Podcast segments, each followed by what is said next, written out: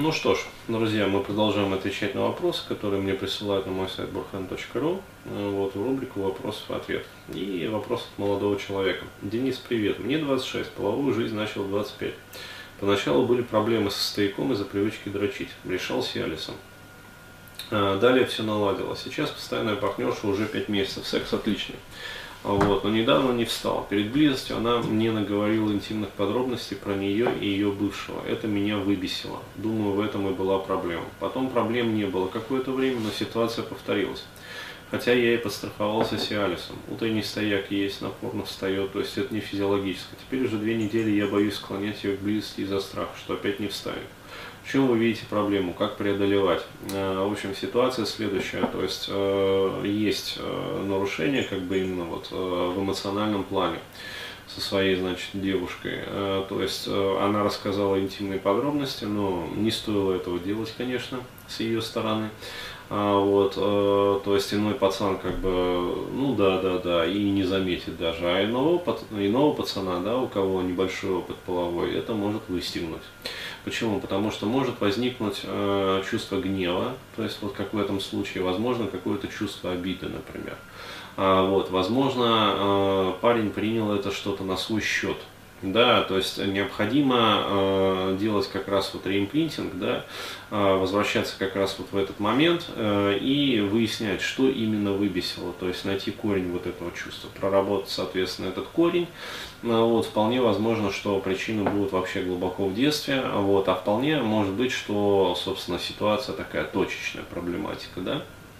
Вот, тогда вообще за одну консультацию можно это все решить. Вот, э, выясняем э, корень проблематики, решаем, работаем с этим чувством, соответственно, все, пожалуйста, как бы. А, вот, но э, возник уже вторичный, вторичный эмоциональный процесс, то есть страх. Да? И здесь тоже можно поработать э, непосредственно со страхом.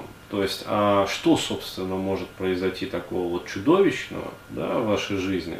То есть, как вы себя будете чувствовать, да, что будете про себя думать, какие автоматические мысли да, будут возникать. Вот, как вы ощущаете этот страх, как вы его видите, как вы понимаете, что там это страх, если у вас снова не встанет да, то есть и проработать вот с этой стороны. Вот, а лучше будет проработать как бы и с той стороны, и с этой стороны. Тогда результат будет вообще 200%. Поэтому что я рекомендую? Я рекомендую вот обратиться, опять-таки, э, там, ко мне, не ко мне, то есть это как бы на ваше усмотрение. Вот можете обратиться к консультантам центра, то есть вот рекомендую Артура, да, в этом случае. Э, соответственно, по поводу отношений как раз вот он тоже работает. А, и э, решать этот вопрос вот в рамках частных консультаций. Потому что э, здесь я дам такой вот небольшой э, объяснительный момент, то есть когда я рекомендую вебинары, когда я рекомендую вот со специалистами работать. То есть когда у человека развернутая глубокая проблематика, то есть которая тянется там глубоко из детства, да, то есть такая вот прям вообще ужас, ужас, ужас, там какая-то тревожность, там генерализованная там фобии, страхи, а, вот, и человек при этом не обладает какими-то, ну, достаточными финансовыми возможностями, тогда да, тогда самостоятельная работа. А, вот. А, если же у человека какая-то точечная проблематика, то проще и быстрее бывает а, решить эту проблематику, обратясь к специалисту. Да, то есть э, в противном случае вам необходимо будет осваивать, ну, хотя бы на пользовательском уровне эмоциональную образную терапию, НЛП, да, э, то есть э, гипноз, то есть как в него входить, ну, то есть самостоятельную работу в этих трансовых состояниях. Ну, вот, на что может уйти, в общем, месяца, а то и года.